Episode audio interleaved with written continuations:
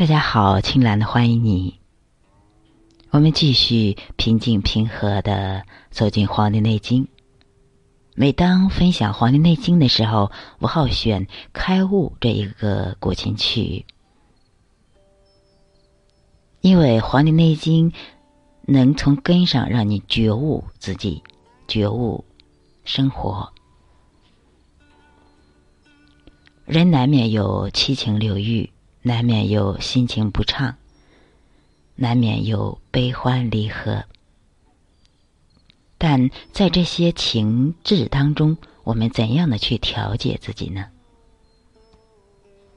《黄帝内经》上说：“怒伤肝，喜伤心，思伤脾，忧伤肺，恐伤肾。”情志失调。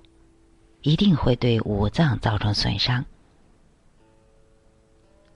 大怒可以伤肝，大喜容易伤心，所以在生活中，我们一定要节制自己的情绪，不能让它随意的泛滥。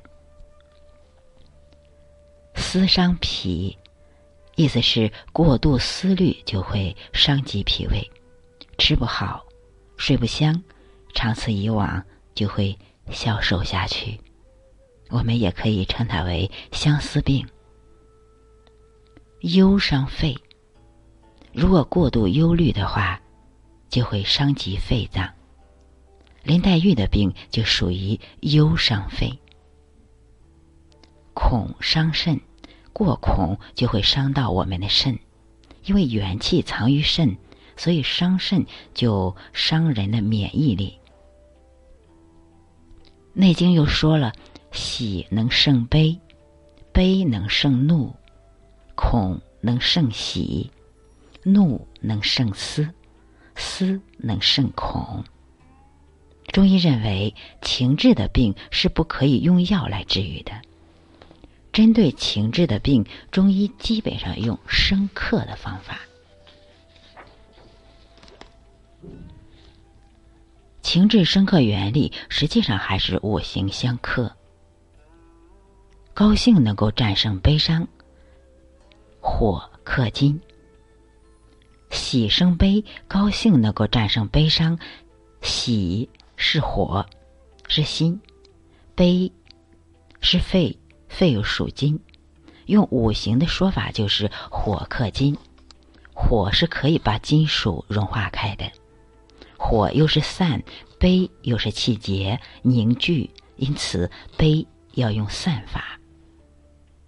在什么情况下会喜胜悲呢？比如说，我们白天工作非常辛苦，又受到了领导的训斥，心里就会很憋闷。有的人就会选择在下班后出去喝酒，以此来化解心中的郁闷。其实喝酒只是能让你暂时把烦恼忘记而已。李白有一句诗叫“抽刀断水，水更流；借酒浇愁，愁更愁。”所以古人并不提倡用这样的方式去化解忧愁。古人有他们自己的调节方法，他们会去听相声，或者去看，或者亲自去唱。东北的二人转，以此来调节心情，这就叫喜胜悲。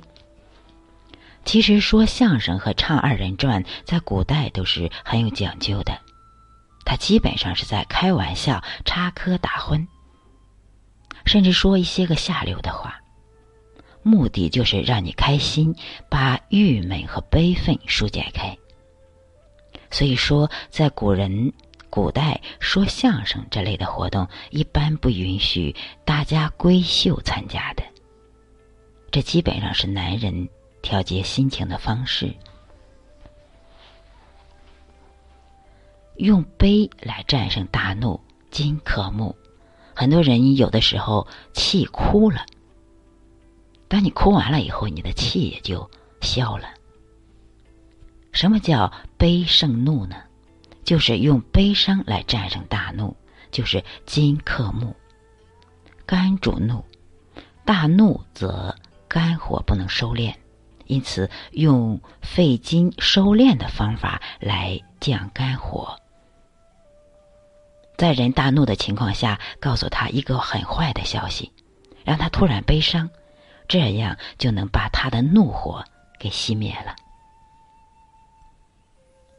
或者是有的人啊，肝气大发以后，或者生一场大气以后，他会发泄一下。有的人就是啊，放声的哭出来，痛痛快快的哭出来，也比憋屈着强。凡是憋屈着，人就会得病。以恐惧来战胜过喜，恐胜喜。恐胜喜的意思是，恐惧可以战胜过喜过散的心。大家都知道范进中举的故事。范进考了那么多年的举人，没有考上。有一天，他听说自己中举了，高兴的心神哗的一下子就散掉了。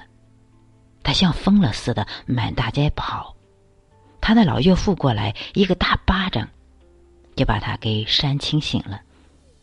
这就叫做怒，这就叫做恐胜喜。一定要找到一个病人，平常见到觉得很恐惧的人，才能做到这一步。有的人整天家傻呵呵的笑，这个笑是一种不正常的笑，让一个他很害怕的人吓唬他几句，然后这个病也会让他缓解。激怒思虑太过的人叫怒胜思，怒胜思，一个人思虑太过的话，激怒他就可以了，这是一这是一个很好的办法。在《华佗传》里记载了这样的一个病例：有一个郡守，因为思虑过度，身体里都有了淤血。华佗收了这个郡守很多礼物，但不给他治病，还写了一封信来骂他，说他不仁不义。其实呢，这就是华佗的治疗方法。那个郡守是因为思虑太过而得的病。华佗一下子把他激怒了，怒则气上，这样就把他胃中的淤血一下子全涌上来了。他吐了几口血，并从此就痊愈了。这就是怒胜思啊！经常思虑的人或者相思的人，气血就好瘀滞。所以有的时候你就骂他几句，激怒他。也不上进的人，天天在忧虑哈，这样他就慢慢的，一生气，把他的啊心心中的，特别是胃里面的这个淤血就会排挤出来。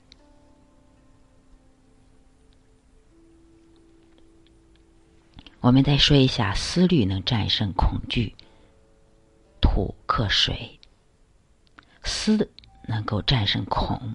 思虑是可以战胜恐惧的，就是你如果把问题想清楚了，一般来讲也就不害怕了。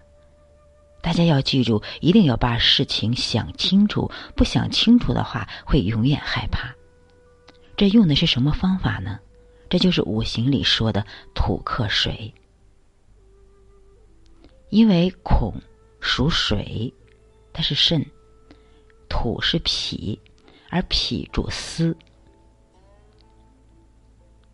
古代的张子和就曾经治过一个病人，有一家人半夜曾经来了一伙强盗抢东西。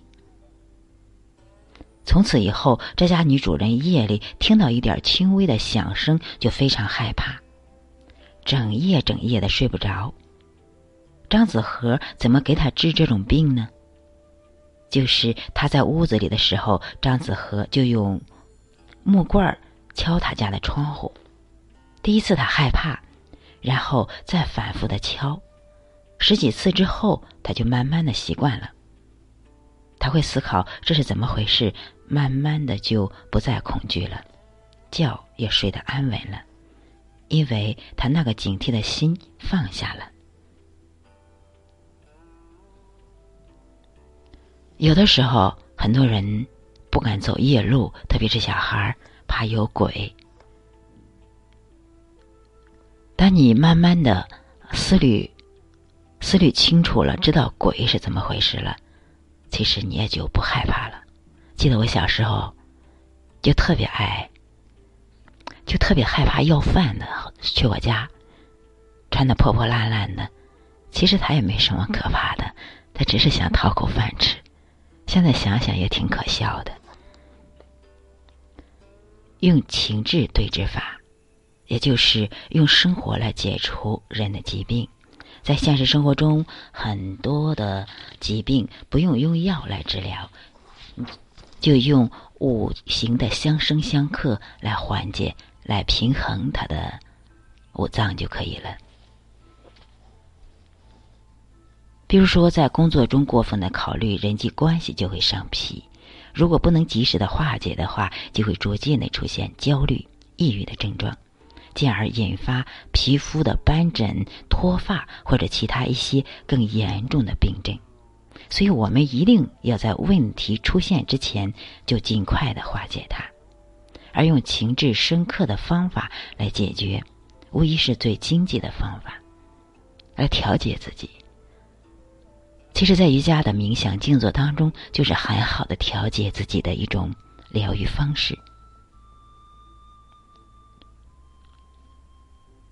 打坐的时候，不光能让你思绪安静下来，整个身体的肌肉松弛下来。当你下盘盘住的时候，气血其实往上走，都在你的上半部分，都在养护你的五脏六腑。从你的骨盆向上，这个气血沿着脊柱向上入脑，所以你感觉你整个身体有充盈感，因为你上半身的血液比较充足，再加上你比较放空、比较安静，宇宙的能量又。慢慢的靠近你，有一种极大的磁场来挤压你，所以进入深入的深入的禅定的话，你就像进入了一个铜墙铁壁的一个大钟之中，这就叫完全的定住。记得上一次听讲座的时候叫冷眼大定，如果你这是修行的最高境界。如果你在生活中，在人世间，外界很少干扰到你，你仍然专注的去做你想做的事情，这时候你就进入了冷眼大定的状态。其实，每当我上班的路上，在那儿一坐，闭眼，外界和我无关，一路享受在自己内在的。喜悦当中，经常修行瑜伽，就会想经常的冥想。最大的好处，你能做什么事情能够专注下来，没有任何的杂念。其实，如果是这样的状态的话，工作效率也是大大的提高。好，我们今天再总结一下这一章所讲的内容。他说：“生存之道才是解决心灵之痛的一剂良药。”在中医看来，过度的情志状况会引发生理的病变。人一发怒，气就会往上走。有脑梗病的人，尤其是忌讳发怒。如果过度忧虑的话，就会伤肺脏。林黛玉的病就属于忧伤肺。喜是火，悲是金。用五行的说法，就是火克金，火是可以把金属融化开的。酒在中药里是好东西，它可以通行经脉，少饮可以养脾扶肝，通血脉，后肠胃，御风寒，还可以消愁宣言。多饮则。乱性情，损身体，烂胃腹肠。